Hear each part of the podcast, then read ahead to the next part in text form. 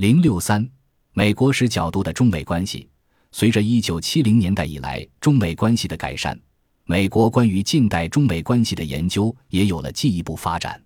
应该引起我们特别注意的是，这些研究大多不是由美国的中国史专家，而是由研究美国对外关系史的学者完成的。